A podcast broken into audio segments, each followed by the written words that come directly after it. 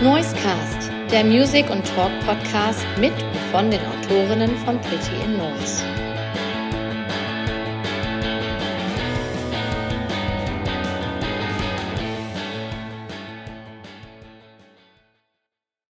All right, welcome again. Another episode of our uh, Noisecast, the podcast from Pretty in Noise.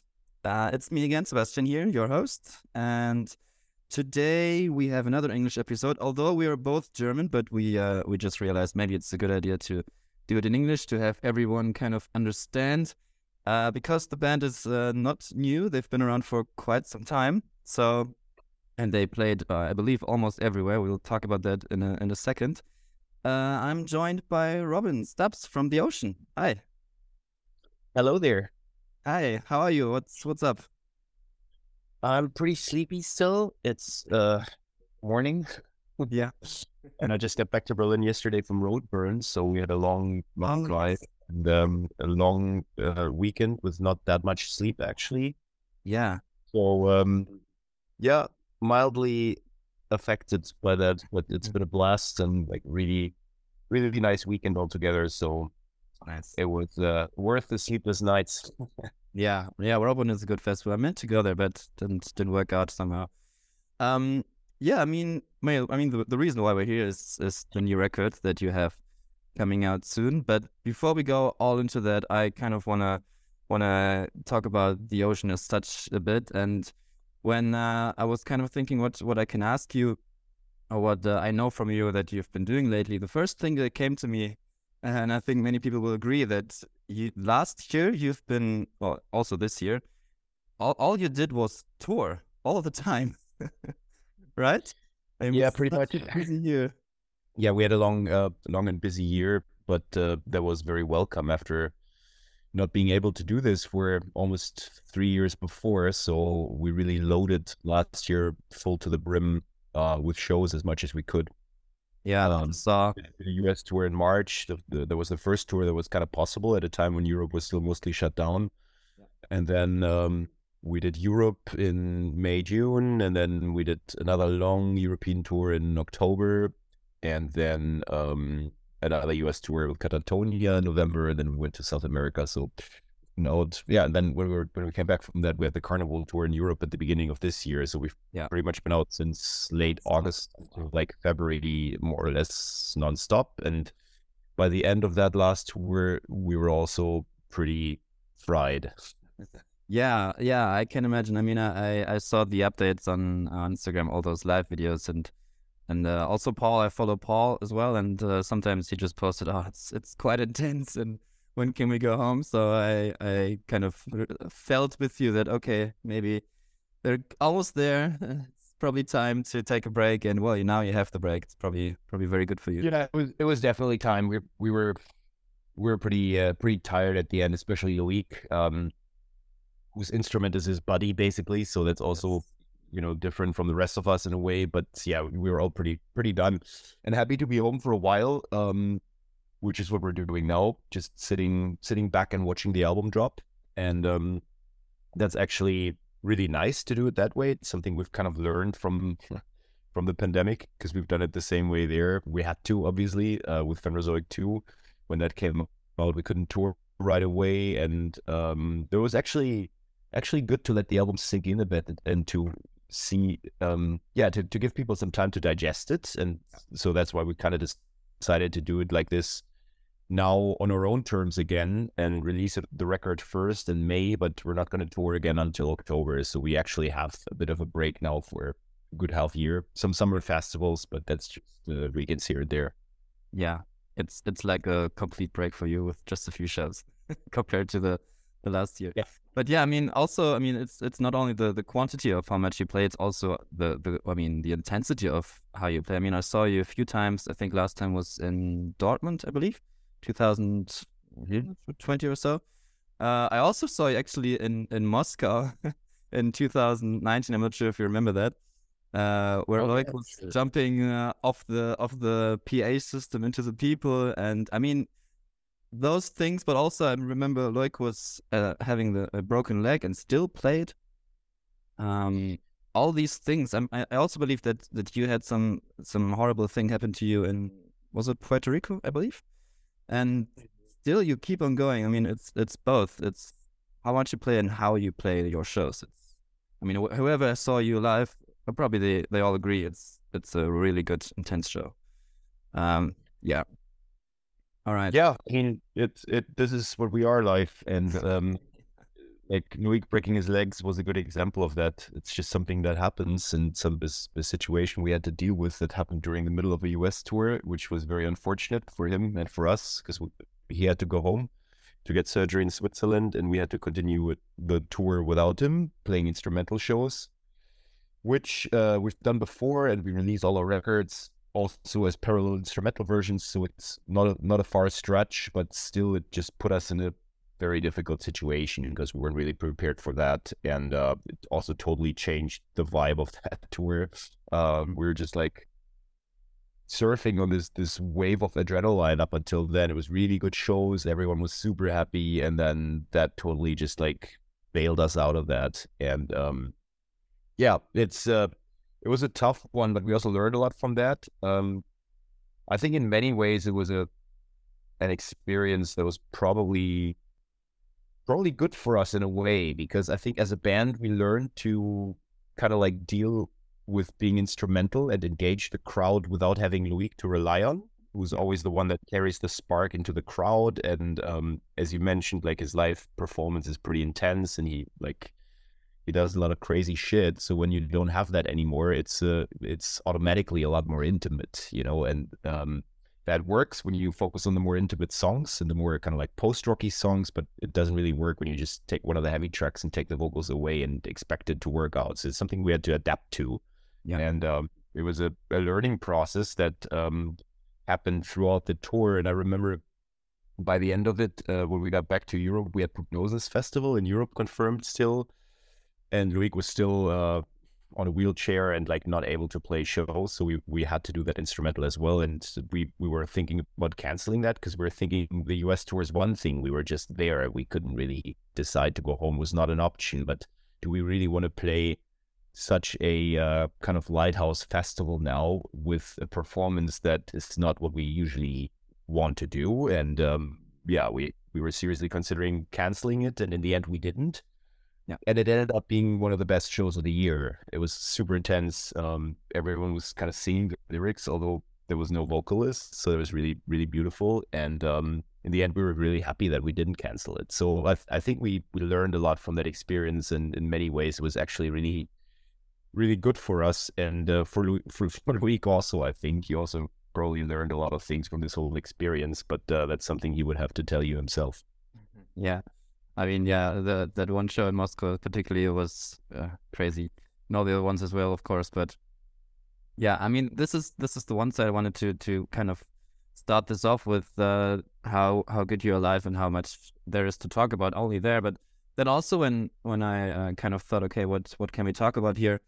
Um, it's kind of like, uh, yeah, I don't know how to how to put this, but I, I believe people. I mean, it's such a big big band, not only in terms of the size of, of shows or the catalog, but I mean, you've been around for twenty years, and um, there's also this Ocean Collective thing, and I uh, looked on, on, on online and I saw all these members that you had in the past, and um, yeah, and how you put out the the the records with all these crazy uh, box sets and uh, variations in vinyl vinyl and stuff. I mean, where I'm kind of getting is getting with uh, with all this is, do you sometimes feel like um, because you have so many details and so many things around the band and so many concepts concepts also with the albums that it might be sometimes difficult for new people to kind of get into the band, into the music, but then also the ones that are your fans and really like you, they actually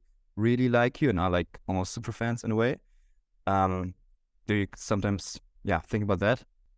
Um, not really, to be honest, but it is probably challenging. Like I, yeah, of course, if you're looking at, uh, if you're discovering a band that has been around for such a long time, you don't really know where to start, and especially if they are quite uh, prolific. Uh, I've I've had the experience fairly recently with King Gizzard and the Lizard Wizard, uh, a band that I've always been aware of, but never really got around listening to it until I discovered their uh, 2020 albums, KG and LW, which really blew me away.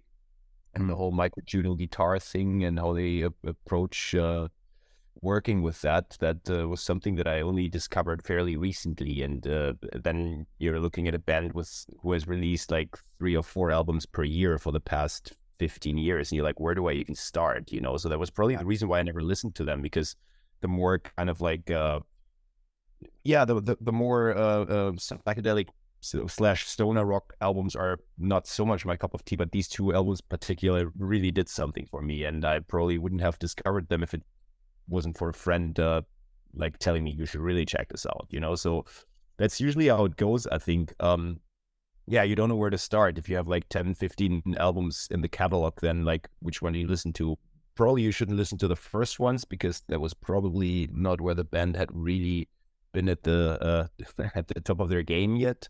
Um, but maybe also not the last ones because maybe there was a certain phase in the evolution of the band that was you know interesting for you personally. So this is always something you have to just figure out yourself. Um, but yeah, I mean, what can I say? The whole music library is available at our fingertips these days. So all you have to uh, to do is just start uh, getting into it and skip when you don't like it and move on to the next record. Yeah. No, but I really think it's one of your big strengths um, when you think about the band as a whole. From my perspective, is that there are so many things you can discover. I mean, uh, as I say get again, the live shows obviously is one thing, but then also uh, all these songs, the concepts around the albums, the lyrics, all the design uh, things, and all these things. I mean, once you get into the ocean, and all the members too, once you get into the ocean, you can just go on and on and on and discover new things all the time. So I really think uh, that's that's a really great thing about about your band. Thank you. yeah. Um, but maybe to just kind of um, before we may go to into music break. I mean, I, I went on, on online and it said that uh, as I said, you had I think around forty members or so during uh, over the years. Um, oh, that. Yeah. Well, the uh, yeah, it's it's it's probably true if you sum it all up um, over the 20 years.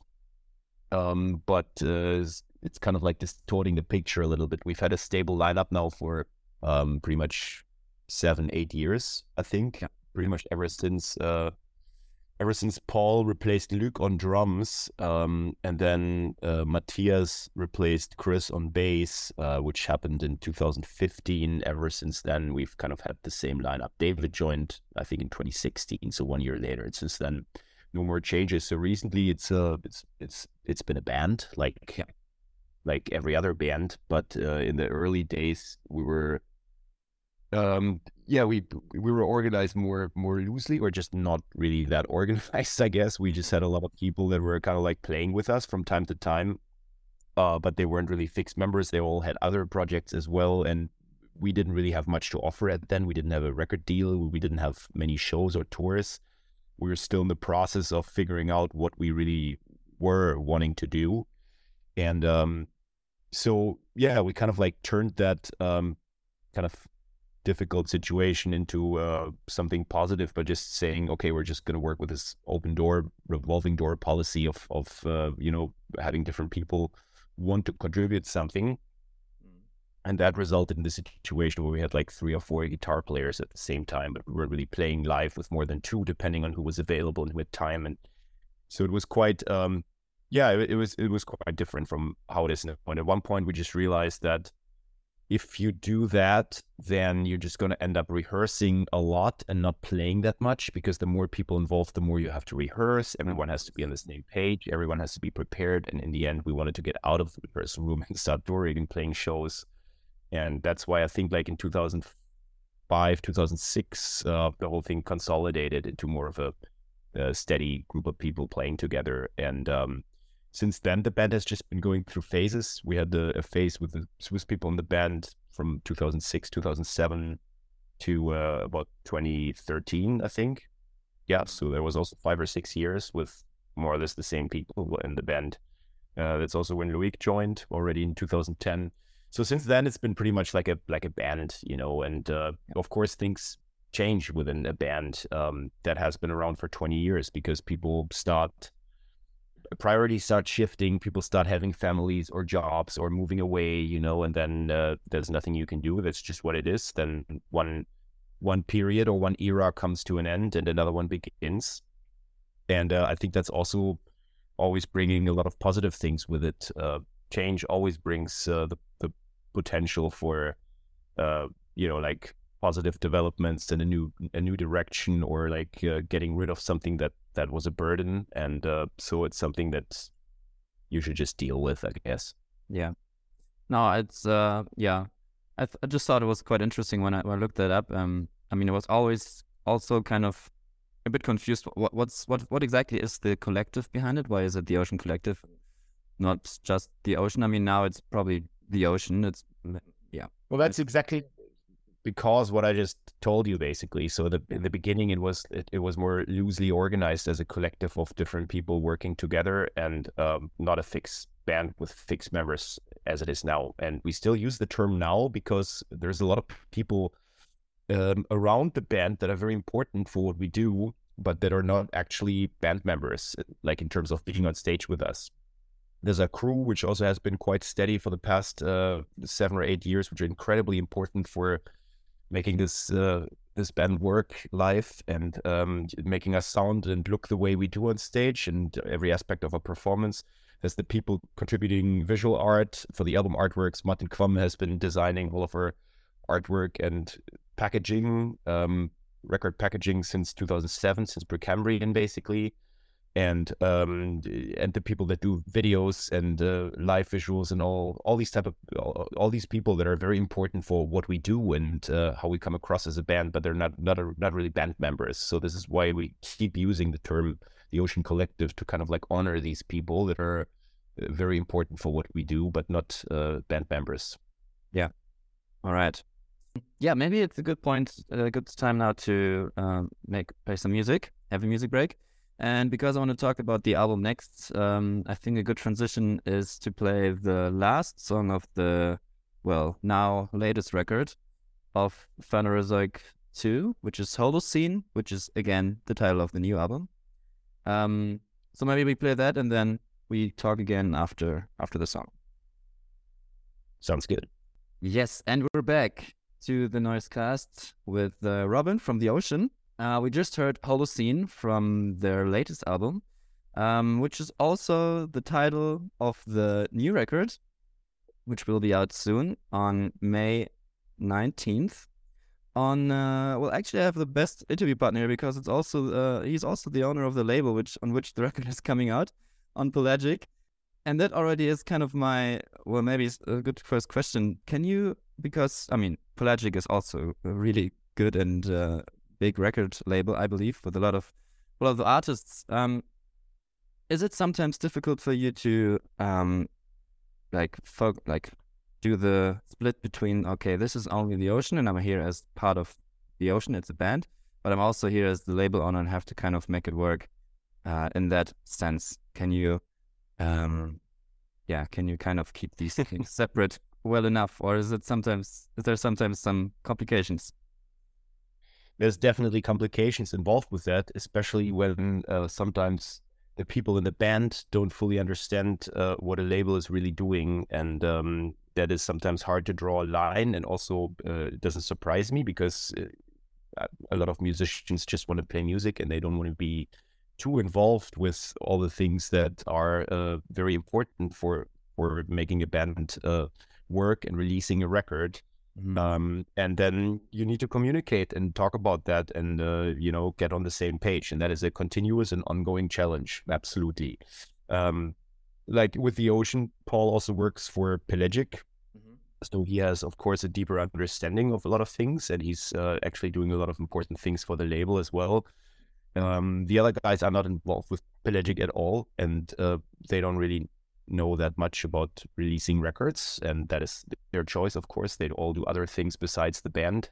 Um, so yeah, it's it's um, it's challenging, and also for me, timing wise, a lot of times, and like yeah, with even differentiating what is actual work that I do for the band and what is work that I do for the label is sometimes impossible because it, it just uh, like the two uh, spheres kind of like touch constantly and overlap constantly, you know, and um, it's difficult to find a good way to organize yourself in that way uh, because it is a lot of work for me, a, a, lot more than for everyone else in the band, obviously. Um, and um, yeah, that's that's just how it is, and that's also due to how this band has evolved and grown. It's initially been a project that uh, I put together, and I was writing all the music myself, and um, naturally, I was also doing uh, like basically all the other stuff myself. And now uh, it's a bit of a different scenario. It's uh, it's more um, more of a collaborative project where the other people are also a lot more involved. Like this new record was um, written by Peter and me. Mm-hmm. For example, uh, all the songs are mostly based on uh, synth ideas that Peter had initially that I then uh, added drums and guitars to and did things with. So it's uh, it's changed and evolved also over the last twenty years a lot. But um, yeah, for for me, it's uh, just the the time like the workload is tremendous. And um, when I'm at home and I'm not touring, it's just a normal full time job, I would say for me. But when I'm touring, then it's two full time jobs. All right. And then, um, you know, like this, you still have a lot of hours during the day when you're touring that I can use for that um, because the bus is driving and um, you know, then when we arrive, there's sound check, and then between sound check and doors, there's more time. So I'm basically constantly working when I'm on tour and um, at home also. And although I've started delegating tasks to other people, and I now have a really good team around me uh, at Pelagic with uh, seven, eight permanent people working for us, which of course has made it a lot easier for me. And otherwise, it just wouldn't work anymore. It's still difficult on tour, and I realized that on the last tours we've done these last six months that there's just never a time to catch a breath, you know, because I'm always like, like uh, yeah, I'm always struggling to just keep up with things that have piled up. And um, the, the consequence is that I need to let go of a lot more things still and, uh, you know, let other people do that. But uh, I, I don't want to com- complain like it's this is what I chose to do but I love it. You know, I'm I love working for the label as much as working for the band. I've always been not that type of person that likes that that says I just want to play guitar in a band. I've always been interested in in all the other aspects uh, about re- releasing a record and uh, conceptualizing artwork and packaging and also management and uh, strategic planning and all of that is is always has always been uh, something that I'm interested in. So it's uh, it's not that I don't want to do that anymore. It's just that um, finding the time to do everything properly becomes increasingly difficult, and that's a challenge I'm I'm uh, currently facing. Yeah.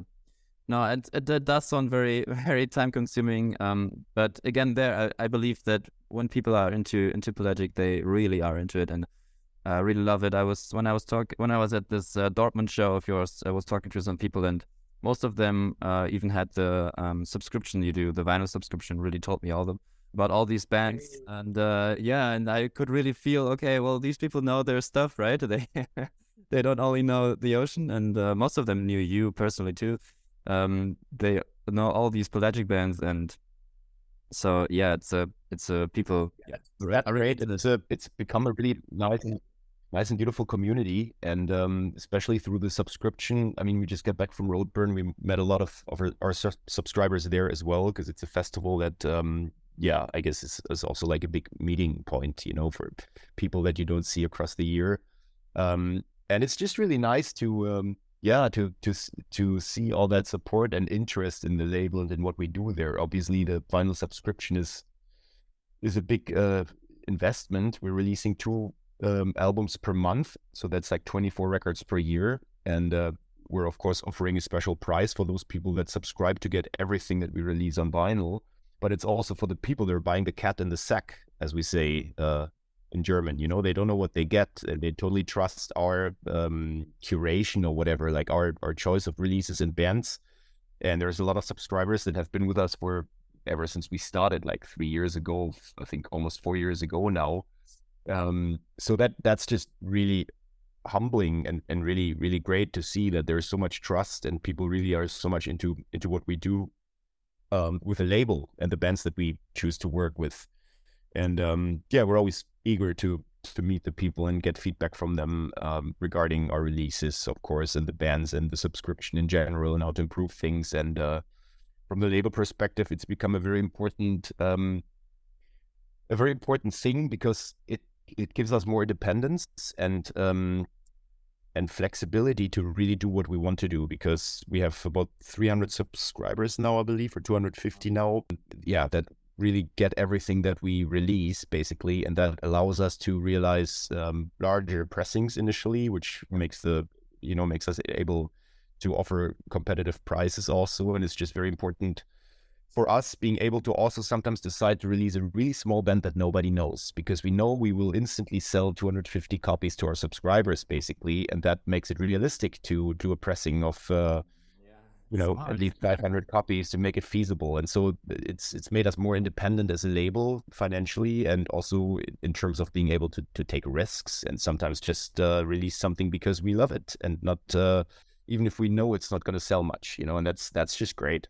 Yeah no, it is great. And uh, before we actually start talking about the album, I was also looking at the uh, your shop online about the new album, or yeah, with all these things. And uh, I mean, there's so many items you can get, and all these boxes and uh, all these pre-orders. Most of them are already sold out, which is great for you. But also all these shirt designs and different, yeah, different uh, things you can get. I mean, it's not that's just your band. I mean, there are so many other bands on Pelagic. Yeah, I think we went. A, we might have gone a little too far with the new Ocean uh, merch and uh, options uh, that that we're offering. Um, yeah, I don't know. I, I think it's getting to the point where it's slightly confusing, but we really wanted to have this whole like new merch series be a new start, focusing on the new album, and um, that's why we decided to really uh, offer a lot of different different items there and different final versions. Of course, that's that's always just something that I find really fun to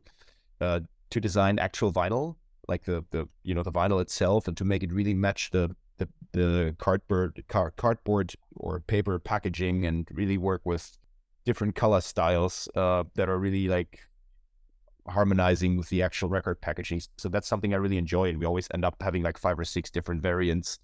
And um, yeah, that's that's uh that's fun for me personally and in the end now when i look at what we offer for the ocean i think it's probably a, a bit too much but uh yeah people seem to like it another thing that you can go down the rabbit hole and discover more and more about the band yeah exactly um all right so uh yeah maybe let's start talking about the actual album that's coming out soon as as i said may 19th on pelagic um so I hope I'm I'm getting this this right. Uh, but well, it's called Holocene, which is also uh, another epoch that you're covering with this.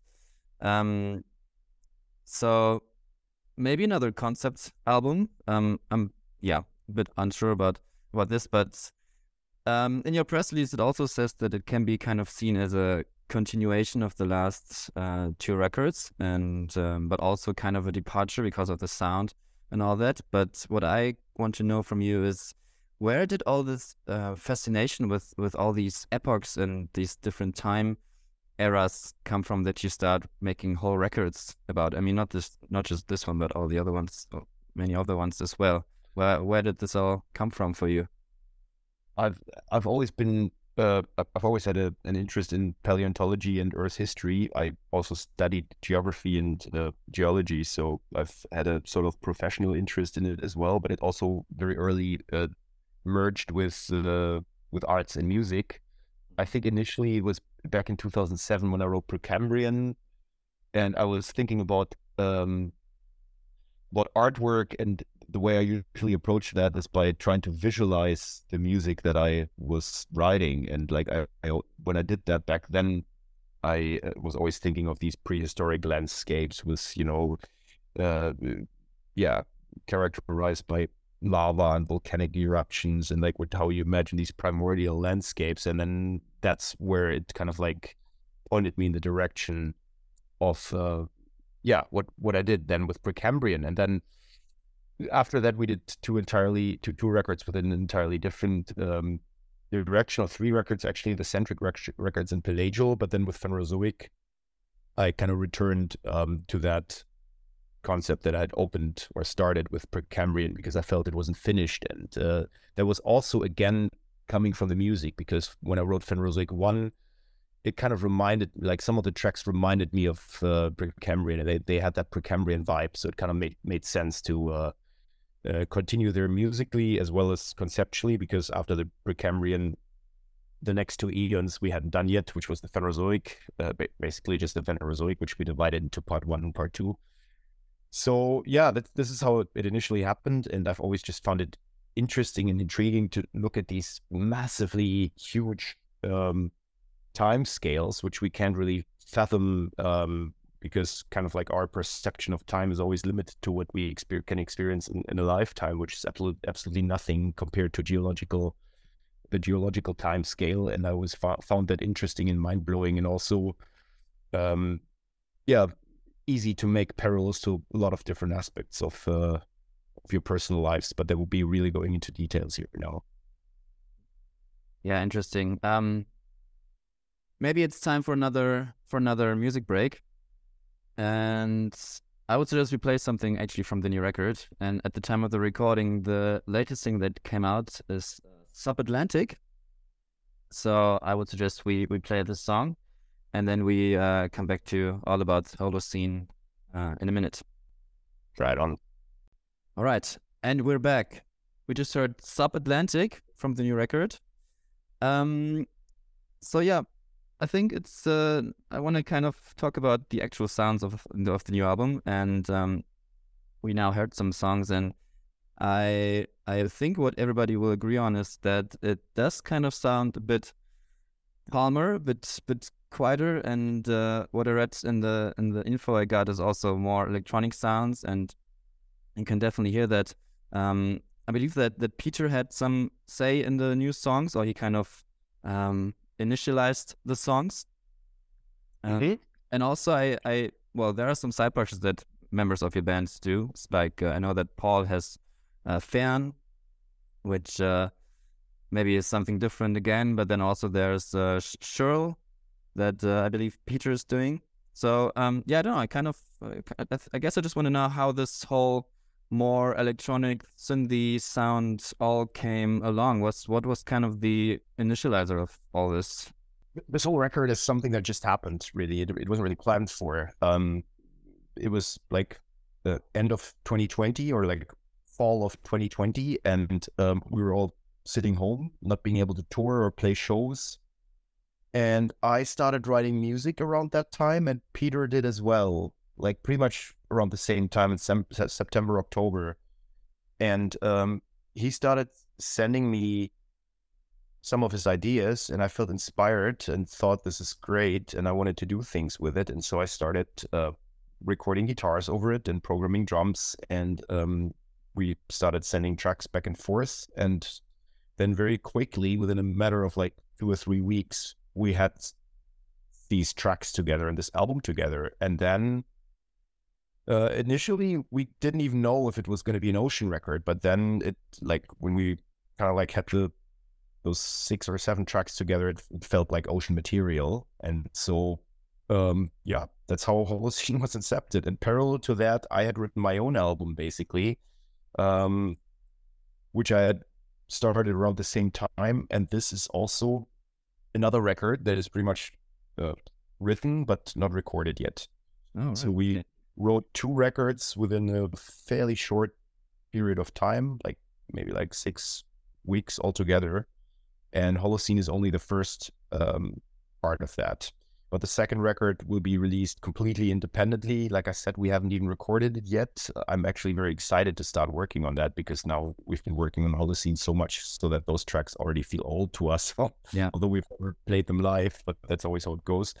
Um, yeah, and like I said, initially it, it, wasn't really even clear if it was going to be an ocean record. Um, but then, uh, it, yeah, it, it it made sense, and um, it's been it, it's different from every other ocean record in many ways like by the way it was written because like i said most of the initial ideas came from peter so for me it was the first time not starting a song as a blank page but with ideas that were already there that someone else had had uh, come up with and then to take those ideas further and add parts and uh, move around arrangements and uh, add different instruments and all of that. So that was really, really inspiring and really cool for me. And I have a very deep uh, creative relationship with Peter somehow. Like, um, I, I, think we really understand each other and just click, you know. And so it was a really fruitful collaboration. It was really great. Yeah, and um, yeah, that's that's how this this record happened basically. So it was not really something we planned in terms of hey, let's write the new Ocean record. It was just uh, something that happened during the pandemic. Yeah, and also um, I, I came I came across this uh, interesting uh, word that you take these ideas of Peter and then you oceanize them. so all tracks get get oceanized, which kind of uh, got me thinking. Well, what exactly is happening when you uh, try to quote unquote oceanize uh, an idea or a song? I mean, that this might go a bit deep, but uh, it's probably very interesting. Like, wh what exactly are you thinking about? What are you like listening to to get inspiration, or what? I don't know what how that happens, but yeah, what's going through your mind when you play when you write the music and you want to want it to be okay? This this is the ocean material now. What's happening? I think everything, like even if I tried really hard, uh, it would probably always end up being the same thing. That when I when I uh, write music, it ends up sound sounding like the ocean. yeah. Okay. I don't know. Like I, I was uh, there was a time when I was trying to um, to do uh, yeah work on something completely different and i would i would very much like to also do an electronic record at one point but um, for now i always end up uh, in my in my uh, comfortable sphere which is what i do with this band and luckily this band allows me to uh, realize a pretty broad creative sphere i mean if you compare this record to Fluxion or Aeolian, I think it's quite different, and uh, everything like both albums are the Ocean albums, so there's no creative limits that we force on ourselves. Um, I, I, guess what characterizes all of these records is a certain certain vibe that goes through it, and we definitely felt that Holocene has that ocean vibe. You know, uh, as much as Phanerozoic One or Phanerozoic Two or Pelagial, or um, even our older records. And um, yeah, what I what I referred to with this term was just like my creative process, like what I'm doing in in this case. Um, it, it was mostly um, first of all, adding drums. That's the most integral element. Mm. And uh, then adding extra guitars. Peter's ideas were just synths, basically. Some of them had uh, electronic beats on them. Some of them were just without. Um, but they didn't have any guitars or any any real drums. So those were when when I oceanized them. To get back to your question, I basically was also thinking of like the band lineup and how we would approach that in a live environment where we have a bass player, a drummer, two guitar players, uh, besides Peter and then Loic, and uh, to kind of like reimagine a track under the paradigms of this band and this lineup is uh, what's what's like at the heart of this process basically. And then um, quite early, I also um, added a lot of brass instruments to this album. I mean, every every track comes with uh, brass arrangements. That's something that was also not really planned for, but that just really fit the, the, the somber and solemn vibe of this record very well. And that's why I decided quite early to not um, work with strings uh, this time, apart from guitar and bass, of course, but no um, classical strings, no cellos, violas, uh, violins that we've had on uh, previous records, but to solely focus on on brass. And um, I think that's also what um, there was a creative choice I, I took early, but that, that also just happened because of the material. Somehow it, it pointed in this direction and it just worked out perfectly. And um, so, yeah, adding all these layers and all these instruments is uh, what is essentially my process of uh, oceanizing Peter's tracks. Yeah. I mean, who would probably be more the ocean than than you? I mean, you are the stable of the of the band and uh, have been doing it all these years. So yeah, okay. I should, I should mention at this point, you've already briefly mentioned it in the beginning that um, Peter's tracks do exist still in their original form, and we decided to release that as part of the Holocene box set. Um, oh, nice. Uh, you know, like his his solo record under the moniker Shrvl is basically a lot of those ideas that he sent me that I then took and and uh, at Oceanized. So like you can, it's, it's interesting when you listen to Holocene and then you listen to the Shrvl record, you compare the two, you'll find lots of parallels. Not everything. There's also like one very long track on the Shrvl record, which is like half the record basically. It's a 30 minutes track, which um, I'm not sure if he had it written at that time, but he didn't send it to me at that time. So that that's a track that stands completely independent. But most of the other tracks are tracks that, um, yeah, kind of like in the original form that he's sent me, and then I used them to work on Holocene material. So it's uh, those two records uh, played uh, back to back is kind of like offering some interesting perspectives on into the writing um, process, I think, as well, and, and how this this record came about. Nice, right? Yeah, it's really cool. Also, the the um, side. Well, you mentioned Shrvl and and Farm by by Paul. Although I, I texted him, he said it's there's no really an influence there. It's uh, still uh, cool to hear that there are these new new new sounds coming up from the the ocean universe. Um, but maybe because we have to wrap things up soon, I can. Uh, well, I, I want to ask you two more questions. The one is um, more about the content of the the album, what you're actually singing about, and I want to quote something from from the press release I got as well. Uh, again, it says uh, it is essentially an album about the angst, alienation, loss of reason, and critical thinking, rise of conspiracy theories, and deconstruction of values in the modern age, which is, I think, something also many people can agree on. I would certainly uh, put my signature to this. But uh, yeah, I want to know is, is there maybe something in particular, a certain event or something that happened uh, when you were, um, yeah, thinking to, to kind of write lyrics in this certain way, or was it more like a reflection of a longer period of time?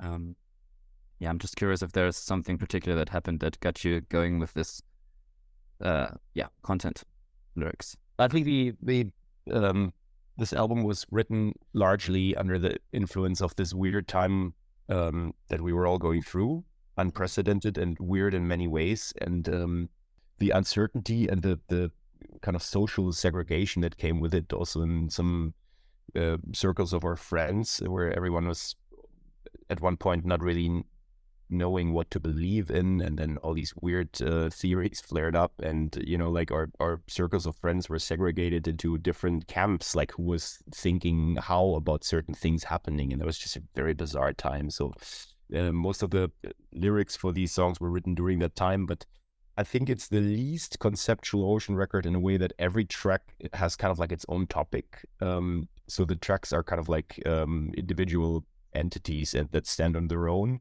but uh, yeah, you just summarized it. Um, they're all under the umbrella of uh, yeah, the, the, those those weird uh, modern or more post-modern times actually that we're going through. And um, eh, yeah, one track, uh, or two tracks actually deal with the conspiracy theories that came up during the first wave of Corona. Uh, uh, then another track um, actually the whole album is kind of like under the umbrella of Guy, Debord's Society of the Spectacle, which is a book I uh, revisited that I had already read in my during my studies many years ago, um, where he talks about the how how yeah the image basically um, becomes dominant and uh, replaces actual content, and representation becomes more important than the actual uh, content and message themselves. And this is something I find very relevant when you look at our Instagram and YouTube uh, image dominated society right now where uh, attention span is extremely short and everything gets shortened to something you can communicate within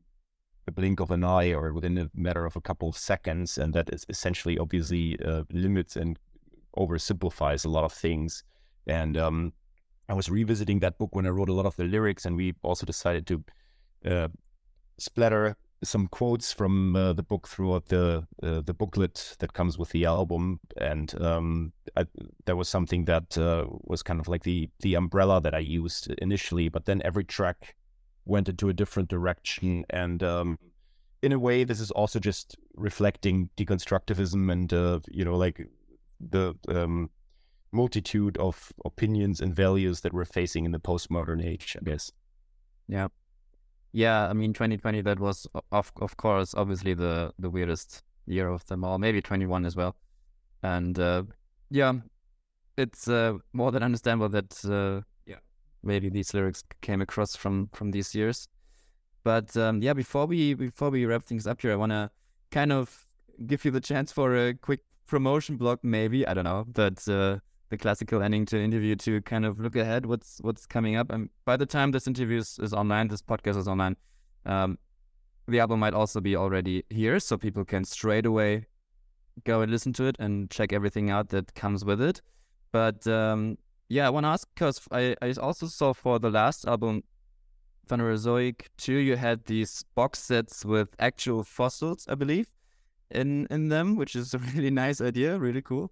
So yeah, what what's coming with Holocene? I mean, we also already kind of talked about all these different shirts and box sets and vinyl variations and all that.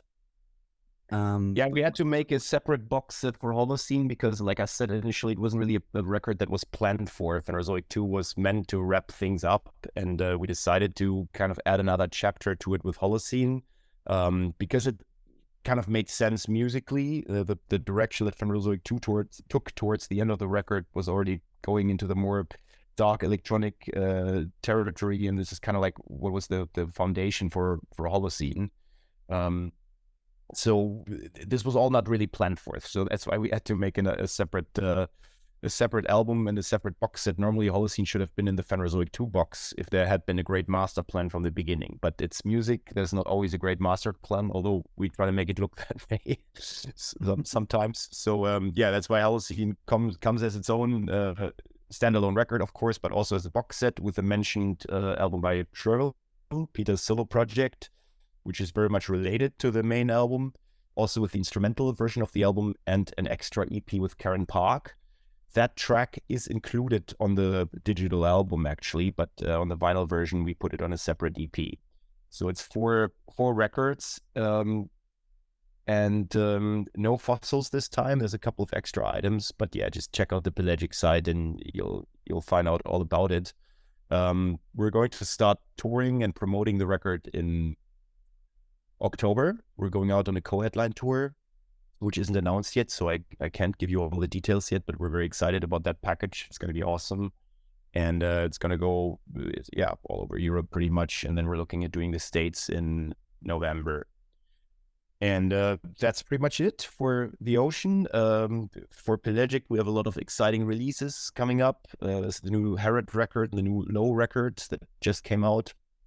Um, two super heavy records. Uh, we've got the Jigong record coming out in June. We've got a new band from St. Louis called The Gorge, which is absolutely mind blowing, super heavy stuff, but very musical.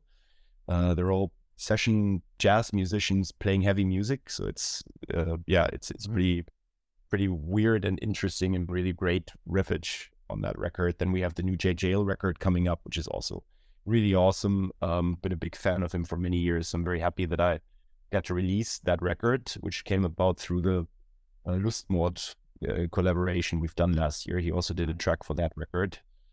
And then we have a very exciting release coming up in uh, September by Norwegian band Spurv, which is somewhere between post rock and uh, and heavy instrumental music, um, also with some tracks that have vocals. And that album is my personal highlight of the year. I think it's uh, it's a really incredible record. We're gonna drop the first single very soon, and uh, I think this is really gonna.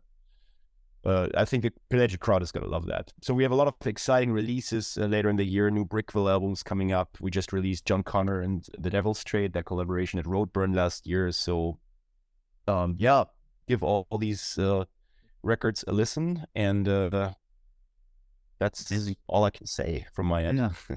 a lot to to hear, a lot to discover. Awesome. All right. Yeah.